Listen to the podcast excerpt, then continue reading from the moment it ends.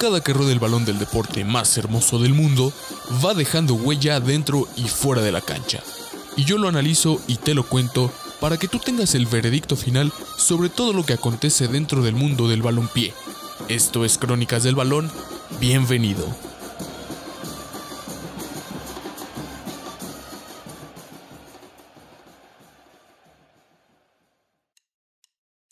Buenos días, buenas tardes, buenas noches. Es una vergüenza. Y luego no digan que por qué generan violencia.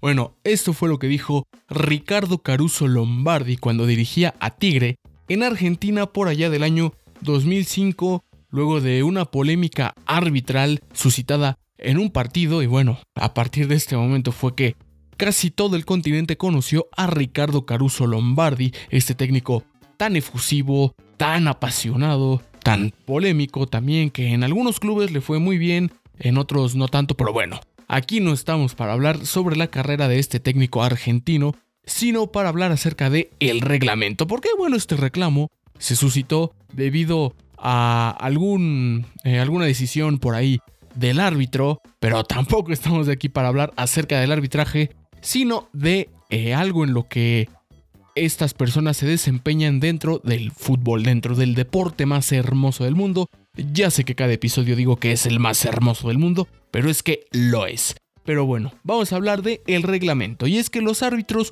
son los encargados de impartir justicia, de hacer que todas y cada una de las reglas que hay en el libro se ejecuten. Si lo hacen bien, si lo hacen mal, si a veces lo hacen de manera dudosa, eso ya queda a criterio de cada quien. Aquí lo que vamos a hablar el día de hoy es acerca de los reglamentos. Y es que, bueno, en absolutamente cualquier aspecto de la vida que se me venga a la mente, o en cualquier aspecto que ustedes me digan, hay reglamentos. Lo hay en la escuela, lo hay en los trabajos, lo hay eh, a la hora de manejar, lo hay absolutamente para cualquier cosa, para entrar a un gimnasio, eh, absolutamente para todo siempre hay reglamentos. Y es que las reglas son estos em, argumentos, estos lineamientos que hacen que las cosas funcionen, que las cosas fluyan, que todo vaya eh, encaminado hacia donde debe ir y que nada, pero nada, se salga de control. Y es que en el fútbol, bueno, esto no es la excepción, puesto que las reglas son el sustento de este deporte, son la estructura, son como la columna vertebral, dado que pues sin ellas no se podría ejercer o practicar este deporte, vamos, si las reglas están ahí, es por algo, empezando por las más importantes, por ejemplo, la regla principal, bueno, el gol. ¿En qué consiste un gol? En meter el balón adentro de la portería. Vaya, si no existieran las reglas, evidentemente tampoco estaría esta y no tendría absolutamente ningún sentido practicar este deporte, puesto que vaya, todos harían lo que quisieran, no estaría definido, vaya, son lo que lo definen, son lo que lo diferencian y son lo que lo hacen funcionar, son como estos pequeños engranajes adentro de un reloj, que es lo que lo hacen funcionar, que es lo que hacen que los mecanismos se vayan moviendo y pueda establecer su actividad de manera correcta. Bueno, más allá de que esto es lo que lo defina, eh, hay también tipos de reglas. Bueno, no hay muchos tipos, evidentemente, pero para efectos de este podcast las dividiremos en prescindibles e imprescindibles. Y bueno, ¿cuáles son estas? Bueno, las que las imprescindibles son las que tienen que estar ahí sí o sí, precisamente las que le dan este sustento, las que le dan esta columna vertebral, las, que sostienen el funcionamiento del juego. Puede ser, por ejemplo, la cantidad de jugadores, la cantidad de porterías, las líneas reglamentarias de la cancha, las instrucciones, por así decirlo. Eh, ya saben, eh, patear el balón, no se vale usar la mano si no eres arquero, sino evidentemente no sería fútbol, no sería balonpié en lo absoluto. Eh, jugar sobre césped para el formato que todos conocemos, el fútbol 11 las medidas de las porterías, las posiciones de los jugadores, los técnicos, etc. Bueno, este tipo de reglas imprescindibles no se pueden cambiar porque sin ellas no tendría absolutamente ningún sentido este juego, sería pues cualquier cosa, vaya. Y las prescindibles estas que, bueno, han cambiado con el paso del tiempo a lo largo de los años, puede ser por ejemplo la regla del fuera de lugar que ha ido evolucionando, es necesaria, sí, pero ha cambiado, han cambiado sus criterios, la regla del VAR, eh, una de las más recientes, que bueno, es prescindible porque antes el fútbol se desarrollaba sin esta, sin esta nueva herramienta de la tecnología. Y bueno, de la tecnología hablaremos más adelante. También puede ser, no sé, por ejemplo, se me viene a la mente los uniformes. Recordemos que en la antigüedad los uniformes se usaban de un color u otro para diferenciar en la cámara. En las épocas en las que la televisión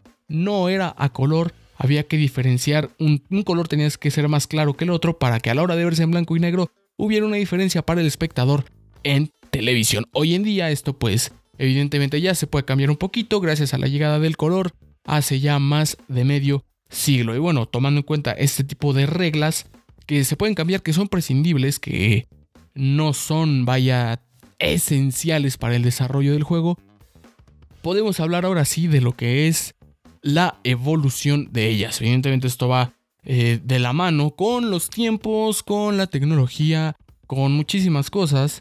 Eh, por ejemplo, la regla precisamente del fuera de lugar, que no era la misma antes de la que es hoy en día, eh, la de los uniformes, ya mencionada, porque los tiempos van cambiando y lo que no evoluciona se estanca y en el deporte esto no es la excepción. Digo, antes había una regla e incluso algo que se impugnó durante un mundial, uno de los primeros mundiales, acerca de la alineación de jugadores de color. Esto incluso fue, digo, hoy en día es sumamente polémico, hoy en día hasta resultaría indignante porque bueno, de hecho lo es, pero en esos tiempos eh, no se veía con malos ojos, al menos no para algunos equipos, algunos países que se impugnara esta regla porque un equipo usó jugadores, no usó, porque un equipo formó parte de su alineación a jugadores de color. Y bueno, evidentemente esto ahorita sería un escándalo, en esos tiempos no iban cambiando y con esto van evolucionando, evolucionando las reglas porque no es el mismo el fútbol que se jugaba durante el siglo XX que el que se juega